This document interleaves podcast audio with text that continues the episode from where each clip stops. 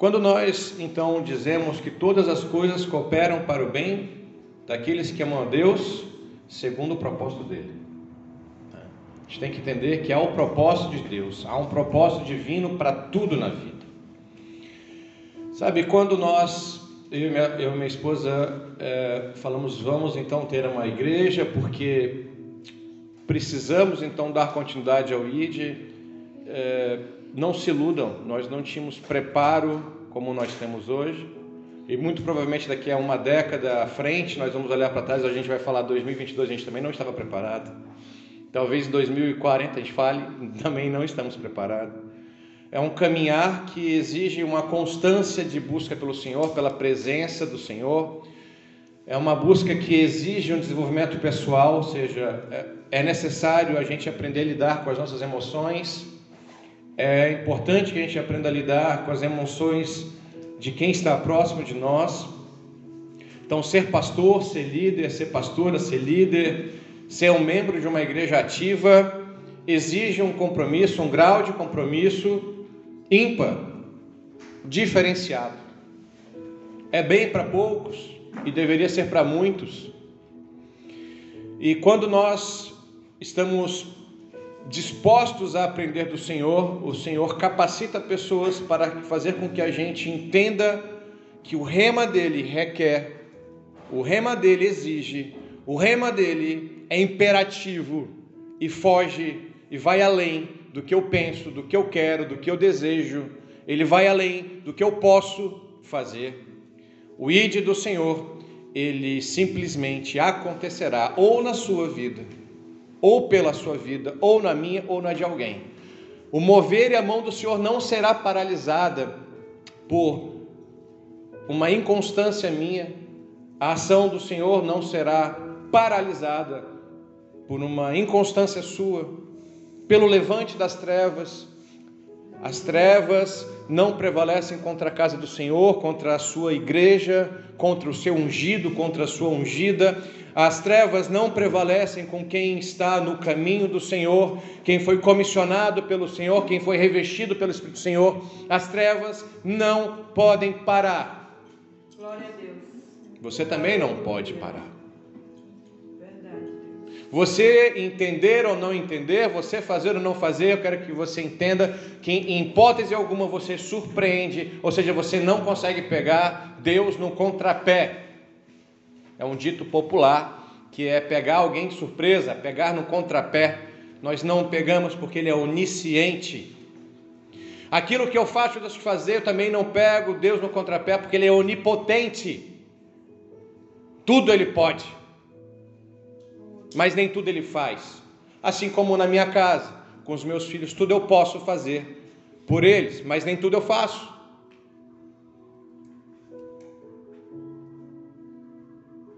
Sabe, nessa curta caminhada, eu vou dizer curta, de vida de fé, no Brasil, aonde ainda é fácil pregar o Evangelho, onde a minha vida não corre risco, a minha vida não corre risco por conta do governo, ainda não, em nome de Jesus. A única inconstância que há parece que é o meu sentimento sentir o Senhor hoje no culto, não sentir hoje o Senhor no culto, sentir o Senhor na pregação, não estou sentindo o Senhor na pregação, estou ungido, estou cheio do Senhor hoje, não estou tão cheio do Senhor hoje, estou com meio tanque. Parece que há uma inconstância, diferentemente de quando nós temos um perigo real, um motivador real. Por exemplo, uma enfermidade é um motivador constante, né? Enquanto a enfermidade persistir, você está altamente motivado em buscar o Senhor, porque você se lembra da promessa que está sobre uma enfermidade.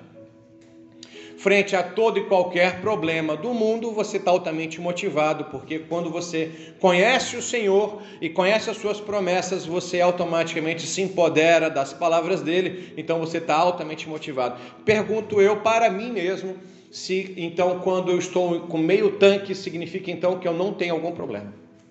E olha como é perigo há um perigo real no marasmo. Sabe? E quando eu comecei a minha caminhada de fé, e aí logo em seguida eu comecei a ministrar células, depois comecei a supervisionar, depois comecei a fazer algumas pregações. Há uma máxima dentro dos pregadores que é você colocar janelas de explicação, ou seja, janelas e trazer a sua pessoalidade, a sua individualidade, o seu ser para explicar algo referente à palavra do Senhor. E quanto mais eu sigo nesta linha, mais eu entendo que menos precisa de mim nessa pregação. Porque a palavra por si só ela se auto-explica. E a gente precisa florear, dar vários exemplos da minha vida, da sua vida, para quebrar uma proximidade, para gerar uma, uma sinergia, para gerar uma sintonia entre o que eu estou dizendo, entre o que a palavra do Senhor está dizendo e aquilo que você pensa que precisa e sabe e quer ouvir. Porque a gente vem para o culto, ah, eu preciso ouvir isso. Não, você não precisa, você vai ouvir o que Deus tem para te falar. A gente está invertendo o cenário e o nosso Deus continua sendo um agente que trabalha em função de mim, de você. E a gente se esquece que nós somos um país dentro de um continente, dentro de um planeta que orbita ao redor de um Sol. E esse Sol orbita dentro de uma Via Láctea que tem outras várias galáxias no mundo afora, mas o meu centro, minha necessidade ainda é real, ainda é imperativa e ela ganha desse agente criador. Quando a palavra do Senhor ela diz que os humildes serão exaltados e os soberbos cairão, eu fico angustiado porque eu não quero ser soberbo. Mas eu me identifico com Paulo quando ele diz que o bem que eu deveria fazer, esse eu não faço. Porém, o mal que eu não deveria fazer, esse sim eu faço. Parece que a gente, quanto mais trilha no caminho do Senhor, parece que, de uma certa forma, há uma cobrança maior. Essa cobrança, ela vem de que lado? Ela vem da onde? Ela vem, ela está em sintonia com alguém, sabe? Um rádio, lembra rádio das antigas que você tinha que sintonizar e quando você não encaixava a faixa correta, os VHz, sei lá, as frequências retas, os hertz certos, ele ficava cheando. Parece que enquanto eu não estou dentro da palavra do Senhor, eu só fico. E aí, um olhar de alguém, o falar de alguém, a não resposta de alguém, ou a resposta de alguém é o. Mas quando eu estou em sintonia com o Senhor, tudo é lindo, tudo é bonito e parece que meu ouvido está afinado e alinhado com o plano e o rema do Senhor. Só eu que vivo isso? Será que eu estou relatando somente uma particularidade? Será que a gente não. não onde, onde que você quer chegar, pastor? Eu quero chegar ao seguinte: nós que conhecemos a Cristo, nós que professamos que somos cristãos, que seguimos o cristianismo, ou seja, como eu disse no culto anterior, tudo que vem antes do ismo quer dizer que é a máxima na sua vida. Cristianismo, que vem antes do ismo? Cristo. Cristo é o centro, o agir da sua vida. Então todo cristão deveria colocar as vontades de Cristo acima das suas próprias vontades. Pastor, isso é velho, isso eu ouvi lá na caminhada de formação de líder. Ok, eu também. E aí que mora o perigo. Porque que chega o um momento da minha vida e chega o um momento da nossa vida que a gente tem que entender que não cabe a mim, não cabe a você mudar a máquina que já existe. Cabe a nós compreendermos, modelarmos e praticarmos. E a gente quer mudar a máquina, a gente quer inovar a máquina sem antes ter feito ou experimentado a máquina. Deixa eu deixar um pouco mais claro. A gente entra na empresa, não completou nenhum mês, a gente quer mudar inclusive a diretoria. Porque na sua ótica, o layout da empresa, o cartaz da empresa, o jeito que você é recebido na empresa, o jeito que a empresa é feita, você conseguiria fazer melhor. Só que você não deu nem o crédito daquela empresa te frustrar ou de acertar. Você não se submete ao conceito da empresa, mas você acha que você pode mudar. Que eu posso mudar. Que o meu jeito de pregar é melhor, que as minhas janelas, os meus exemplos são melhores e mais profundos do que a Bíblia, que eu preciso dizer muito mais exemplos do que a própria Bíblia diz. Fui questionado por um discípulo a virada da semana, onde estava conversando sobre alguns conceitos, eventos gospel, eventos cristãos, se a gente atinge, se a gente não atinge, da forma que atinge. Eu falei, o que é mais importante? Eu incentivar eu aquecer, eu fazer quem já está no caminho da vida de fé, mantendo ele quente, mantendo ele aceso, ou trazer quem estava afastado, quem estava desviado, quem corria o risco de se perder no mundo. É o, o que, que é mais importante na minha visão? Trazer quem estava longe ou aquecer você, ou a me aquecer? O que, que seria mais importante? O que, que seria mais genuíno no conceito padrão do novo evangelho, daquela boa nova ou da nova boa nova?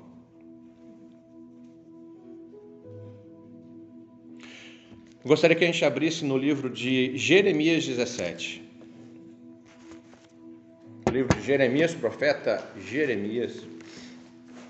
E a gente vai tecer, a gente vai Jeremias, a gente depois vai para o Novo Testamento, e eu gostaria de encerrar com o que Cristo disse.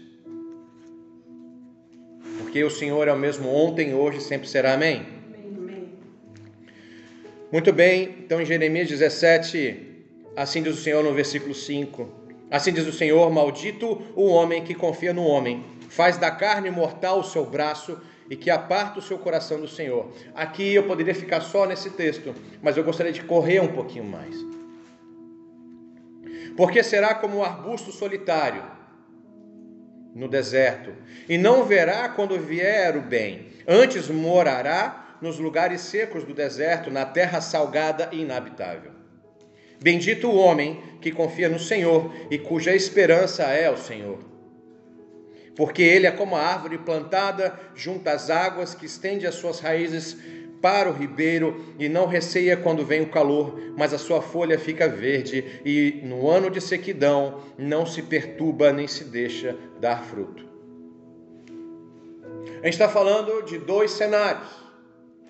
A gente não está falando que a gente não pode confiar no pai, não podemos confiar na mãe. Ah, eu não posso confiar no pastor, eu não posso confiar na minha esposa, a esposa não pode confiar no marido. Não é essa a questão aqui.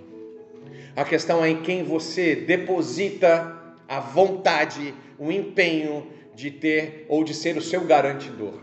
De na época de sequidão, quem vai descedentar a sua sede. Quem é que tira, quem é que te descedenta hoje em dia? Quando você estiver em baixa, no vale, quando estiver no vale, lá embaixo, quem vai te descedentar? Quem vai te saciar? É a tua esposa? É o teu esposo? É o teu filho? É a tua filha? É o teu pastor? É um evento? Quem é o teu garantidor? Quem é aquele que manterá o nível? Quem puxará a média para cima? Porque tem um provérbio que diz assim: Senhor, que eu não tenha muito ao ponto de te esquecer, em tão pouco, pouco ao ponto de roubar. Ou seja, nesse provérbio ali existe o caminho do meio, nem muito, nem pouco. Eu não consigo viver nem muita alegria, nem muita felicidade, mas também nem muita tristeza, nem muito, muito enfado. Eu preciso que algo puxe para a média. A média é o meio. Eu preciso que quando eu estiver baixo, algo bom me puxe para cima. Quando eu estiver muito em cima, eu preciso que algo me puxe um pouquinho para baixo, para que eu lembre. E aí eu entendo quando a palavra do Senhor diz que bom é estar no velório ao invés de uma festa de aniversário. Porque no velório eu entendo o valor da vida. Mas eu não gostaria que a gente andasse triste, por, muito pelo contrário. No, o nosso chamado é para louvarmos o Senhor Louvar o Senhor é louvar o agente e o Criador da vida. Amém? Então nós temos que nos empenharmos e sermos alegres. Gente, isso para mim é difícil, porque a minha natureza pessoal não é a natureza que mostra os dentes. Mas às vezes eu estou alegre sendo sério. Acredite se puder. Tem gente que tem mais facilidade de rir. E às vezes por dentro está triste. Olha que loucura.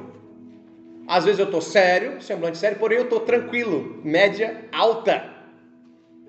Tem gente que às vezes está rindo e média baixa dentro. Sabe, há uma necessidade real de nós termos um garantidor. Aquele agente que garante que resolverá.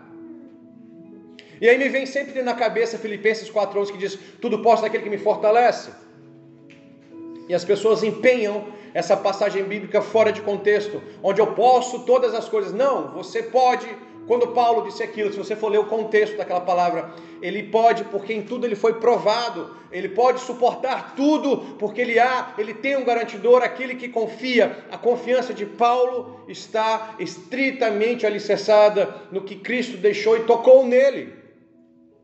Paulo fica dias depois de ter uma revelação única, peculiar com Cristo. Quando Cristo toca nele, quando Cristo fala com ele, ele fica cego, ele cai do cavalo, é levado para uma casa, ele fica lá enfermo, mas pegando fogo, até que alguém vem e impõe as mãos sobre ele.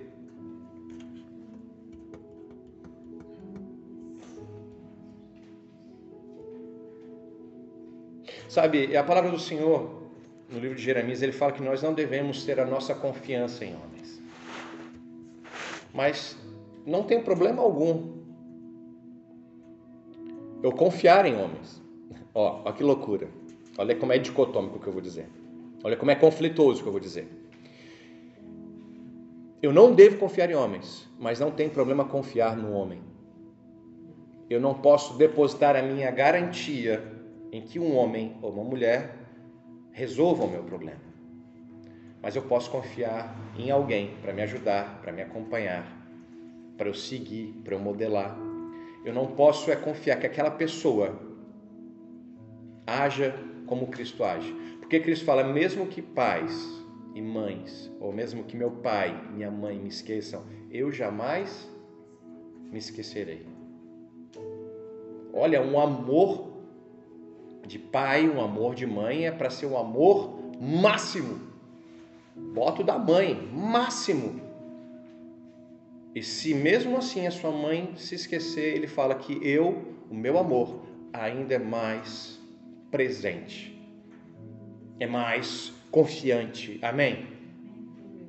Então, no livro de Jeremias, nós estabelecemos o confiar e o não confiar. O confiar, ele faz uma analogia com uma árvore boa plantada junto às águas. Confiar no Senhor significa que as minhas raízes avançam até as águas e eu logo, quando eu tiver sede, eu descedento a minha sede no agente criador que é Jesus Cristo. Amém? Vocês estão me acompanhando? Precisam me estar bem atentos porque eu preciso fechar depois lá no livro de Mateus algo que é para a gente ter um alerta. Ou seja, aquele que confia no Senhor ele é como uma árvore plantada junto a um ribeiro, junto às águas, onde a minha raiz avança e minha raiz está nutrida. E não receia quando vem o calor, não receia quando vem a tribulação, não receia quando estou no vale, não receia quando eu estou com a boleto para pagar, quando eu estou com alguma dívida para fazer, quando eu estou com alguma enfermidade, porque nós seremos nutridos e saciados. Ah, mas não tem mais, porque eu confio no Senhor. E a gente entende então, resgatando a memória do que o livro de Daniel fez, quando Daniel é levado à cova dos leões e ele tinha uma árvore plantada junto a um bom ribeiro, porque ele não se atemorizou quando jogado numa cova cheia de leões famintos, porque ele sabia que o Senhor o resgataria. O Senhor daria um jeito. E ouvindo uma pregação hoje, me veio à memória um start diferente do que eu tinha entendido o pastor Luciano Subirá, ele fala que ele traz à memória aquilo que quando Abraão foi é, comissionado por Deus, eu quero que você sacrifique o seu filho, o seu filho amado, o seu único filho. E aí o Luciano Subirá ele faz um paralelo onde parece que Deus vai apertando o emocional de Abraão. Ou seja, Abraão espera a promessa dele por volta de 25 anos. 25 anos esperando algo. Eu não estou falando dois anos, eu não estou falando três anos, não estou falando cinco, estou falando 25, quase três décadas. Ele aguardou, e quando veio o filho, o Senhor fala: Eu quero que você sacrifique ele, o seu único filho, o seu filho amado. Ele começa a colocar adjetivos, e esses adjetivos que qualificam um pai cuidadoso, um pai amoroso, um filho amoroso, um filho cuidadoso, ele começa a aumentar o nível emocional e para mim, quando eu li essa história de Abraão, eu de fato eu sempre eu entendia uma fé, mas eu falei, eu não sei se eu teria essa fé. Sinceramente, sendo honesto com vocês, eu não sei se eu teria esse poder pessoal a um nível de confiança de dar o meu filho. E aí quando a gente vai ler lá no Novo Testamento, o apóstolo Paulo falando sobre os heróis da fé, ele cita Abraão, ele falava que Abraão confiava que Deus ressuscitaria o seu único filho. Eu falei, olha, um prisma diferente para aquilo que eu entendi. Ou seja, Abraão estava de acordo com Jeremias 17, porque ele confiava. Ou seja, a nossa necessidade real é ou confiamos no Senhor ou não confiamos no Senhor. A minha missão, a missão da pastora é fazer com que vocês confiem no Senhor, não em mim, não nela. Porque vai acontecer de algumas vezes ou outra eu disser algo que você não goste. Talvez a pastora vá dizendo um timbre vocal que você não goste. Ou eu, eu vou trazer uma palavra de amor e você no dia compreende como uma palavra de dor. E você vai se chatear comigo, mas está tudo certo. Se eu no final, se eu no frigir dos ovos, fazer com que você vá para casa e confie no Senhor. Vamos dar um pulinho agora lá em Hebreus. Hebreus capítulo 6. Hebreus capítulo 6.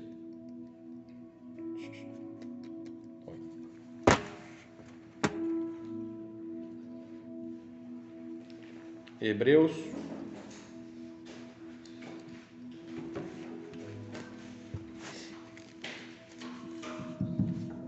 Hebreus capítulo 6.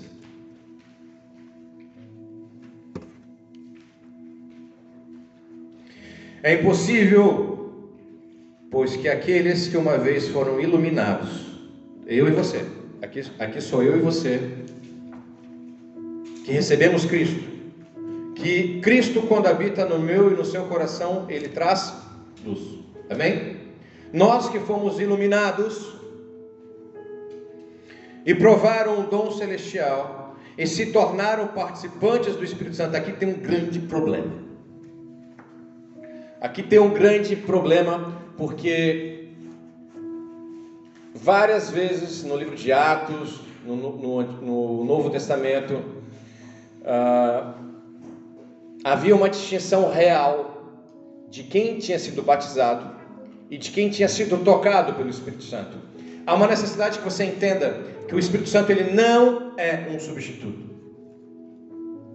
O Espírito Santo, o Espírito do Senhor, o Espírito de Deus não é um substituto. Ele não veio substituir meia boca a ausência de Jesus. Jesus ele fala: "É preciso que eu suba para que o Espírito Santo venha. Enquanto eu não subir, o Espírito Santo não vem. E se o Espírito Santo não vem, vocês não são iluminados. Os ministérios, o start apostólico só começa após Pentecostes. O start só começa após a presença do Espírito Santo de forma real na vida do crente. Então, sim, pastor, é possível que alguém conheça a Escritura do início ao fim. É possível que haja pastores.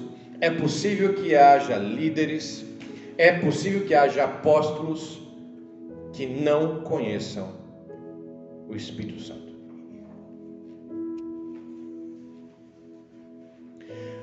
A presença do Espírito Santo no seu coração traz à memória o revestimento espiritual. A presença real do Espírito Santo faz com que você entenda que pessoas que passam por vales, por dificuldade, por sequidão, ficam tristes sim, mas não se abalam. Choram sim, mas não se abalam. Conversam com pessoas, mas não se abalam. A presença real do Espírito Santo. Olha como ele começa no versículo no versículo 4. É impossível, pois que aqueles que uma vez foram iluminados, é impossível A palavra do Senhor diz: é impossível para aqueles que têm o Espírito Santo dentro do seu coração. É impossível. Que não experimente a presença de Deus. Então, se sua vida está em desespero, se a sua vida está completamente desorganizada, se a sua vida é conflituosa do, ao acordar, os, acordar e abrir seus olhos e ao dormir, querido, busca o Espírito Santo. Busca o Espírito Santo, busca o Espírito Santo para o que você está fazendo. Fecha a tua loja, fecha a tua empresa. Cara, esquece viagem, se tranca no quarto e busca busca a presença do Espírito Santo.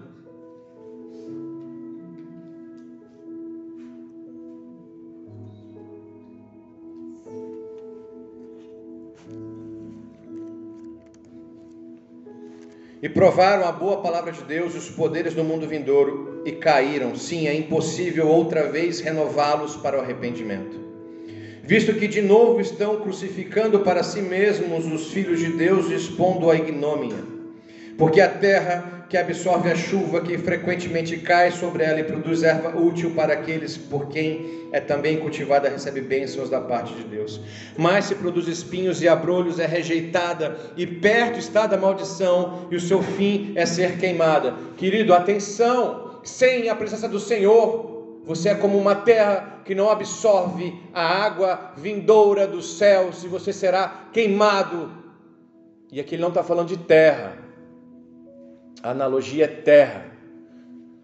No versículo 3, 4, ele está falando de uma consequência de cristãos que se apostataram da fé ou que estão frequentando uma igreja e que se dizem cristãos, porém não queimam com a presença do Espírito Santo. Quando eu falo queimar, não tem o caráter pentecostal de pular, também pode ser. Eu estou falando que, que produza confiança no Senhor, que produza garantias de que o meu Senhor, o meu Salvador, o meu Redentor, este é poderoso para operar infinitamente mais na minha vida, independente da minha esposa, do meu esposo, do meu marido, do meu tio, do meu avô, do meu professor, do meu presidente, não importa os demais que se explodam o mundo, porque eu tenho um agente transformador que habita em mim, me ilumina. Então, uma vez que eu experimento isso, o apóstolo Paulo para o Hebreu está dizendo: é impossível para aqueles que não têm essa experiência serem salvos, receberem o reino de Deus.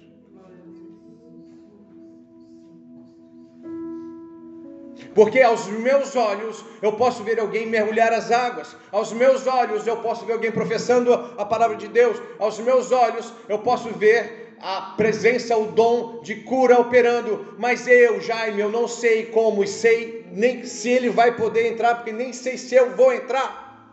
Porque essa briga é pessoal comigo. Eu é que tenho que acordar todo dia e falar: Jaime, acorda, é com o Senhor, esquece o resto. Ah, mas fulano não quer cantar, fulano não quer tocar, fulano não quer pregar, fulano não quer vir. O problema é dele. Eu tenho que cantar, louvar, pregar para o Senhor, não para os demais. O culto não é para você vir aqui se encher, para você louvar ao Senhor. Você enche, é preenchido como uma consequência. Nós precisamos de parar de pregar o evangelho da sedução, no sentido de que eu tenho que cuidar das suas necessidades, sim, também, mas eu preciso te enviar, e para te enviar, eu não posso mentir e te dizer e, e iludir o que vai encontrar lá fora. Gente, quando eu digo lá fora, eu estou dizendo lá fora aqui dentro de você. Quando eu digo lá fora, é quando você olha para o espelho e fala: Uau, e agora? Estou alinhado, estou em sintonia com o Senhor, ou estou distoante, ou estou em ruídos com o Senhor. O apóstolo Paulo ele fala que há, porque a terra que absorve a chuva, que frequentemente cai sobre ela, produz erva útil para aqueles que, quem é também cultivada, recebe bênção da parte de Deus. Há uma relação bionívoca, uma relação de ida e de volta. Eu sou abençoado, abençoo e sou abençoado. Eu venho para buscar o Senhor, ouço o Senhor, o Senhor me transforma. Pelo ouvir, e a fé vem por ouvir a palavra do Senhor. A fé não vem por sentir a palavra do Senhor, vem por ouvir. E quando ele diz ouvir, é entender. é absorver, é aceitar a máquina que ele criou e confiar que o agente criador que criou Via Lácteas, um sol, um planeta, uma lua, continentes, o país, a sua vida. Ele é capaz de garantir as suas necessidades. Descansa. Faz que nem Salomão. Descansa. Faz que nem os passarinhos. Descansa no Senhor. Mas trabalha, faz o seu, porque nós temos que ser úteis. Útil, utilidade. Senso de utilidade. Sai um pouquinho da sua casca, olha para os demais, no que, que você pode ser útil. Olha para dentro de si e fala: Senhor, o que, que eu posso ser útil para o Senhor? Porque, querido, me apavoro quando eu sigo lendo, ele fala: Mas se produz espinhos e abrolhos, é rejeitada. Ou seja, se a terra produzir espinhos e abrolhos, ou seja, se o meu coração tipificando a parábola dos quatro tipos de corações, das quatro tipos de terra lançada das sementes. Se o meu coração for esse tipo de coração que produz espinhos, abrolhos, eu serei rejeitado, é rejeitada, e perto está da maldição, perto está da maldição. Gente, que maldição é essa? Gente, não é proibido falar maldição. É proibido falar bênção. Bênção todo mundo quer ouvir. Qual é o oposto da bênção? É, Jeremias estava falando lá que os que confiam no Senhor são como árvores plantadas. E ele fala: há os que não confiam no Senhor, e há uma consequência negativa. O apóstolo Paulo está dizendo que perto estamos da maldição quando nós nos afastamos dele. A maldição, pastor? Sim, toda vez que você se afasta do Senhor, você está perto da maldição. Qual a maldição? Que maldição que ele está falando, pastor? Qual é a maldição que eu quero ficar longe dela? Porque ele fala: pede da maldição de ser queimada. Que maldição é essa? Vamos descobrir que maldição é essa? Mateus 25.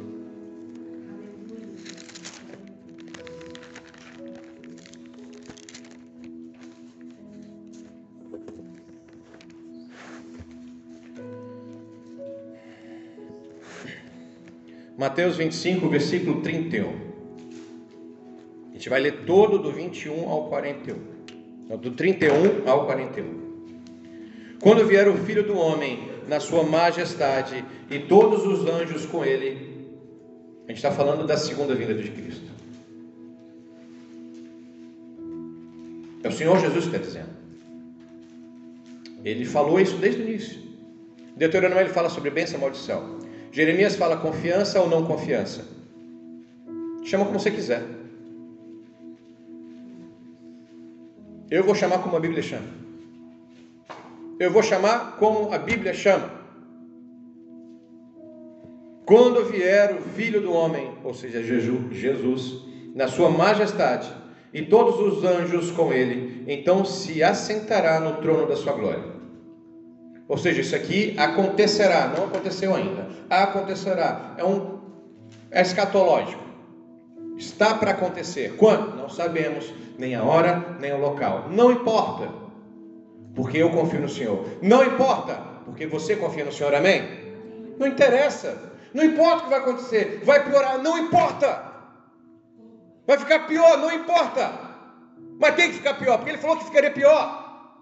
Então que fique pior logo para a gente vir logo. Não vou torcer para ficar pior, mas eu não vou me abalar.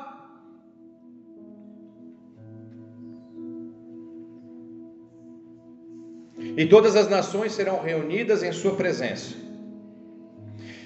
E ele separará uns aos outros, como o pastor separa dos cabritos as ovelhas, e porá as ovelhas à direita, mas os cabritos à esquerda. Então dirá o rei, Senhor Jesus, aos que estiverem à sua direita: Vinde, benditos de meu Pai, entrai na posse do reino que vos está preparado desde a fundação do mundo. Amém? Gente, isso é lindo.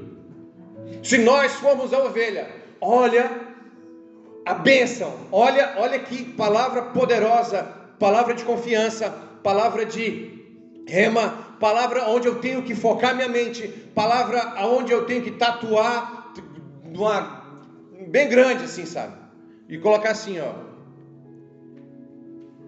Entrai, bendito de meu Pai, entrai na posse do reino que vos está preparado desde a fundação do mundo.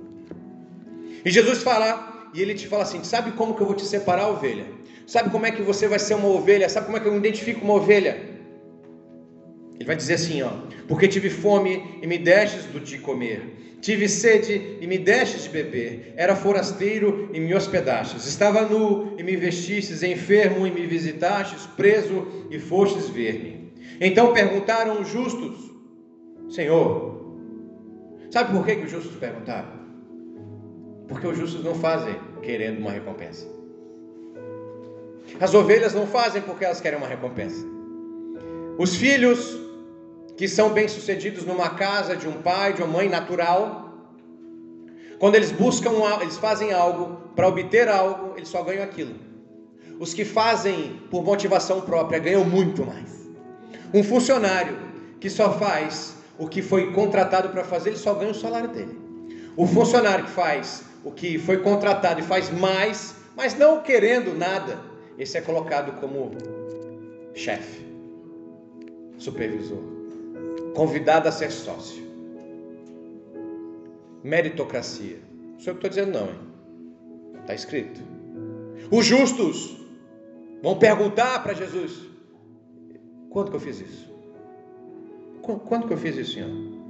Senhor, quando foi que te vimos com fome e te demos de comer? Senhor, ou quando sede e te demos de beber? E quando te vimos forasteiro e te hospedamos? E nu e te vestimos? E quando te vimos enfermos ou preso e te fomos visitar? O rei, Jesus respondendo, lhes dirá: Em verdade vos afirmo que sempre que fizestes a um destes meus pequeninos irmãos, a mim o fizestes. Então o rei dirá também aos que estiverem à sua esquerda: ele separou Deus, Jesus, na sua vinda, ele separará ovelhas de cabritos. Na outra versão era bode. A tua é bode, hein? A tua é bode. Apartai-vos de mim, malditos. Maldição. Maldito quer dizer amaldiçoado. Quer dizer maldição. O Senhor Jesus usa uma palavra forte demais que a maioria de nós não está preparada para assumir.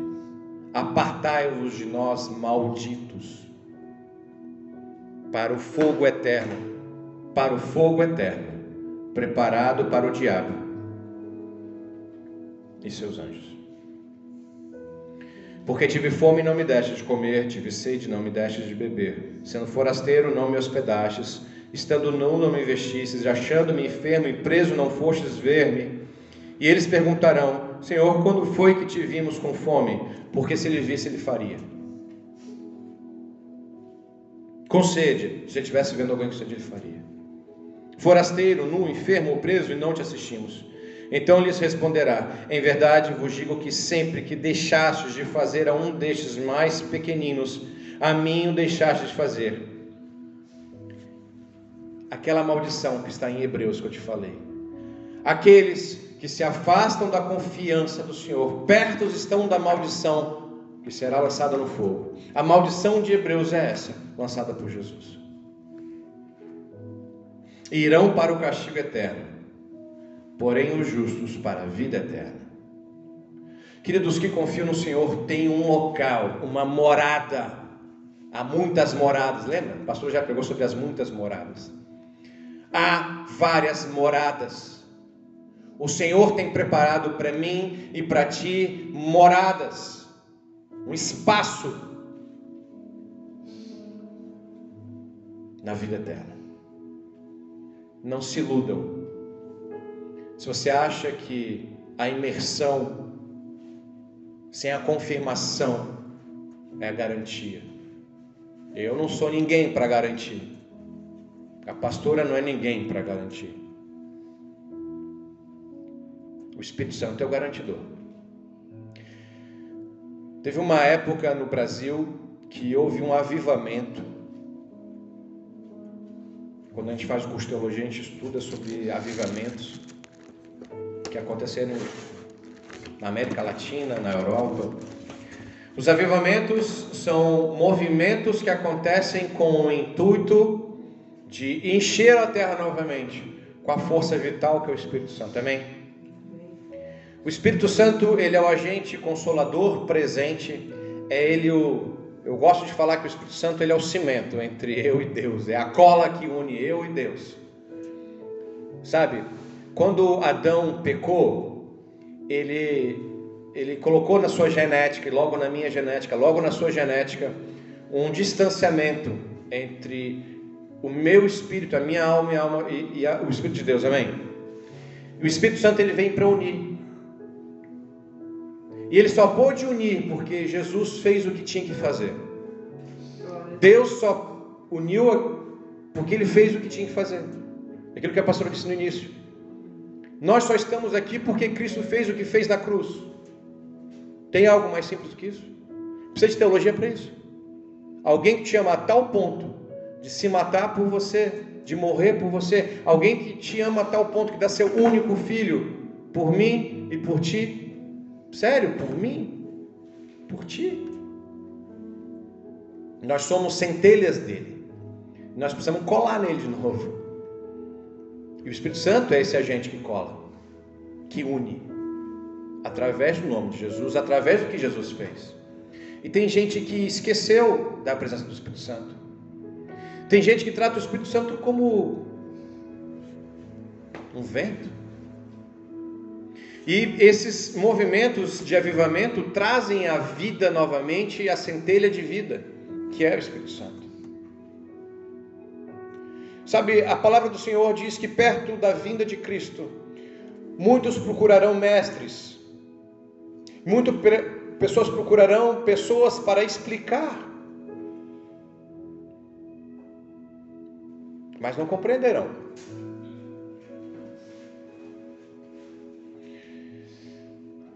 E houve um movimento peculiar dentro do Brasil, onde alguns grupos de, de evangélicos começaram a usar uma terminologia única para separar o cristão que confia do cristão que não confia. Essa terminologia que foi muito usada nessas décadas, hoje já é questionada de novo. O cristão, ele perguntava para pessoas no meio pentecostal assim: Você já foi selado? Você já foi selado? Certa vez a igreja do Senhor enviou é, Pedro, Pedro e Tiago foi comissionado para uma igreja que estava se iniciando, ainda na época. E quando chegaram lá, ele perguntou: Quem vos ensinou? Vocês já ouviram falar do Espírito Santo? Ele falou: Nem ouvimos, nem sabemos que é o Espírito Santo. E vocês são batizados em quê? Nós fomos batizados no batismo de João. E Pedro fala: Não, o batismo de João foi para arrependimento. Agora, há aquele que vos batizará no fogo, que vos selará você no fogo que é o batismo do Espírito Santo. O batismo do Espírito Santo acontece, é necessário, para que, através da imposição das mãos, por exemplo, o apóstolo Paulo precisou receber a imposição de mãos. Sabe, em várias ocasiões no, no, Novo Testamento, apóstolos, diáconos foram enviados para impor as suas mãos e batizar no Espírito Santo. E houve esse mover de avivamento no Brasil, onde as pessoas começaram a usar essa terminologia selado. Você já foi selado no Espírito Santo, ou seja, você teve o toque do Espírito Santo, e quando você recebe o toque do Espírito Santo, tudo muda. Sabe, a, a, o toque do Espírito Santo, ele te faz. Eu vou te dizer algo aqui, ó. Eu prefiro ter o toque do Espírito Santo que ter um curso de teologia.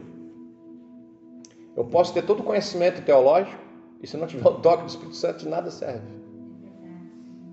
Eu posso ter todo o conhecimento bíblico do mundo, eu posso tocar todos os louvores, eu posso saber tudo de, sei lá, pedagogia, de filosofia, de psicologia, tudo.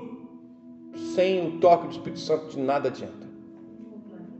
Mas eu posso ter o toque do Espírito Santo e fazer a teologia. Eu posso ter o toque do Espírito Santo fazer uma psicologia. Ou seja, eu posso me capacitar dentro daquilo que Deus me comissionou. Só que hoje em dia, por exemplo, você falar que você foi tocado pelo Espírito Santo, foi selado, já não é garantia. Porque quantas pessoas hoje que oram em línguas e fazem atrocidades? Quantas pessoas hoje que ministram e fazem atrocidades? Sabe, parece que o, o, o ser humano, sem a presença do Espírito Santo constante, aí eu volto para a constância, ele é fadado ao fracasso. Longe da presença do Senhor, nós somos fadados ao fracasso. É só a gente lembrar do livro de Juízes, né? Perto do Santo Espírito Santo, perto do juiz, perto daquele cenário, tudo dava certo. O juiz morria, o povo caía.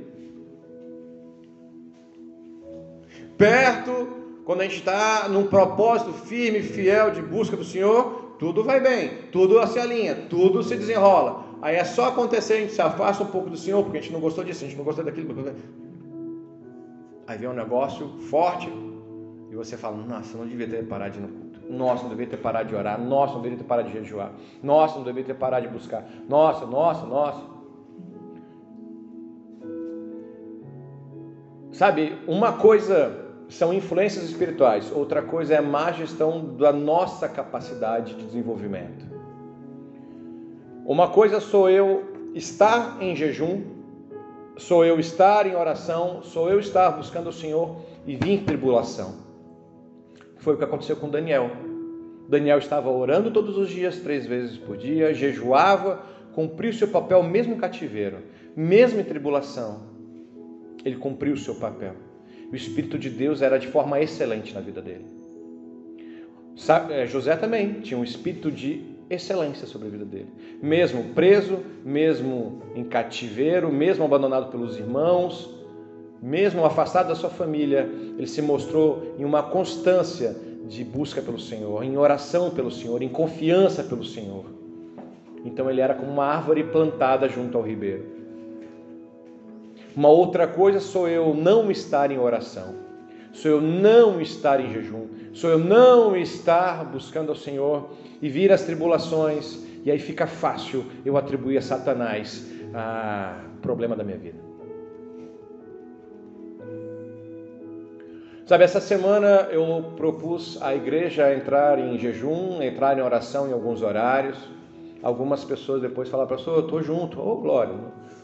Tranquilo, cada um com a sua possibilidade, fazendo a sua possibilidade. Foi uma semana de muitos levantes, foi uma semana de muitas tribulações, coisa que não tinha acontecido algumas semanas atrás. Eu comecei a ver de novo, falei, sério, sério, Satanás, se você vai começar a vir agora por esse ataque, você começa a identificar. Sabe, e a gente fica, tá faltando gestão minha. Peraí. Então tem que dar três passos atrás, dez passos atrás e falar, o que, que aconteceu? Que eu não estou conseguindo vencer. O que que eu posso fazer? Porque o que eu posso fazer eu vou lá e faço. O que eu não posso, eu tenho um Deus que faz. Mas Ele espera que eu faça, amém?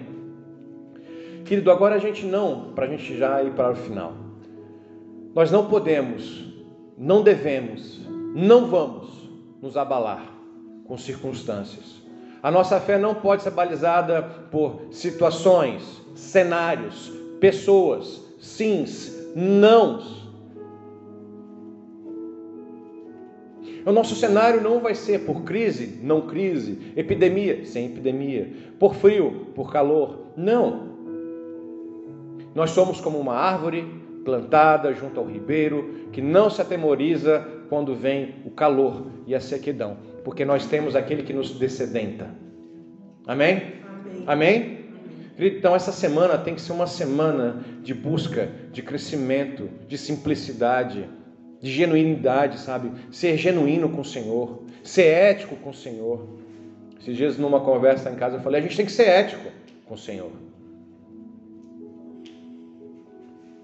Ético com o Senhor significa fazer sem ninguém ver. Ético é o que Deus e Jesus pediram. Vai para o teu quarto, fecha a tua porta e ora em secreto. Ninguém está vendo. É fazer o correto pelo correto.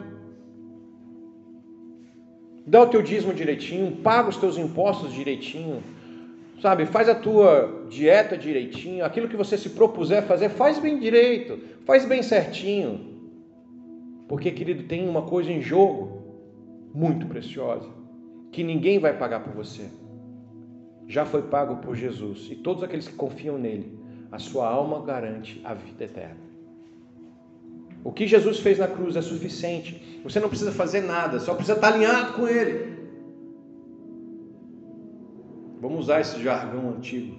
A gente precisa estar selado, selado, comissionado, capacitado, endireitado.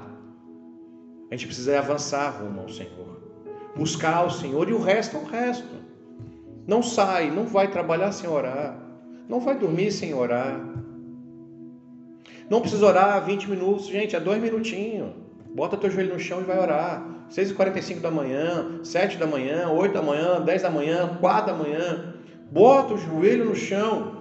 Renuncia a sua vida, renuncia o seu conforto, dois minutinhos, e consagra o seu dia, a sua vida ao Senhor, e o mais Ele fará.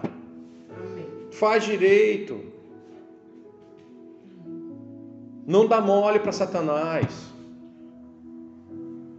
Não estoura o teu limite do cartão. Não chuta o cachorro. Não mata um gato.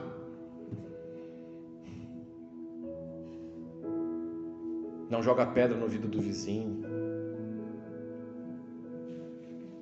Se a gente não pode fazer as pequenas coisas, a gente também não pode fazer as grandes coisas erradas.